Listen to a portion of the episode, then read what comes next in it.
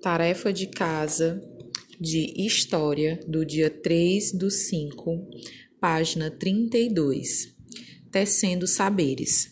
Como vimos nas páginas anteriores, os egípcios antigos tinham seu modo de explicar a origem do mundo. Eles não eram os únicos e muitos povos, sejam eles do passado ou do presente, também criavam esses mitos a narrativa de cada povo varia de acordo com a sua cultura. Um exemplo de narrativa sobre a criação do mundo é a do povo Kamaiurá, que vive atualmente no Mato Grosso. O primeiro homem. No início dos tempos existia apenas um ser neste mundo. Seu nome era Mavostinim. Ele vivia sem esposa, sem filhos nem parentes. Um dia, decidiu que queria um filho e foi até o rio. Pegou uma concha mais bonita que encontrou e transformou numa mulher. Pronto. Agora ele tinha acabado de arrumar a sua esposa.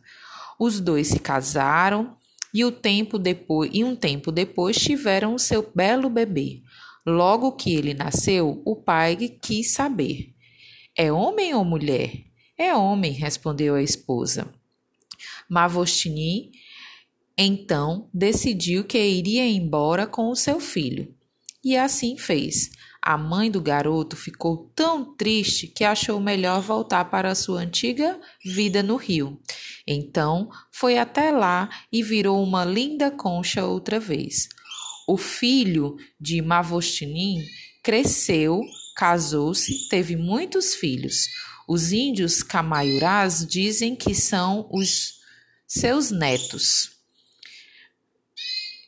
As crianças camaiurás brincando na lagoa de Ianapaú enquanto os adultos pescam.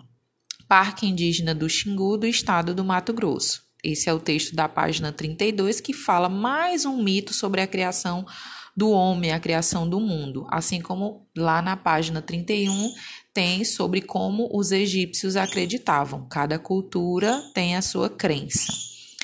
O povo africano. O povo africano Ioruba, que começou a se desenvolver na África há dois mil anos, também criou histórias para explicar a origem do mundo. Leia a seguir.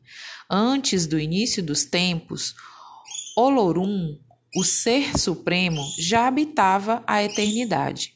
Ele vivia só e tudo à sua volta era igual, sem diversidade, sem movimento. Acabou se cansando de tanto nada e decidiu fazer um mundo onde seu olhar pudesse pousar a cada instante numa coisa diferente. Queria que tudo, que tudo se movesse e se transformasse. Olorum criou os orixás, e atribuiu a cada um deles um dos seus poderes para que juntos governassem o mundo em seu nome. Então, mais uma crença, dessa vez dos povos africanos, para explicar a criação do mundo. E isso a gente deve apenas ler, respeitar, aprender sobre como as pessoas acreditam. Naquela época acreditavam que a criação do mundo existiu, né? Mas cada um tem a sua crença, o seu jeito de acreditar, ok? Questão 1. Neste capítulo, você leu narrativas de diferentes povos que contam as crenças a respeito da criação do mundo, dos seres humanos, dos animais e das plantas. O que essas, narra essas narrativas têm em comum? Então, o que, que elas três têm em comum? Essas três narrativas que a gente leu dos povos egípcios, dos indígenas e dos africanos.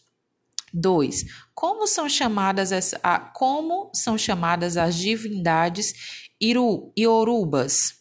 Só voltar lá, dar uma lidinha no texto que vocês conseguem responder, ok? Bom trabalho!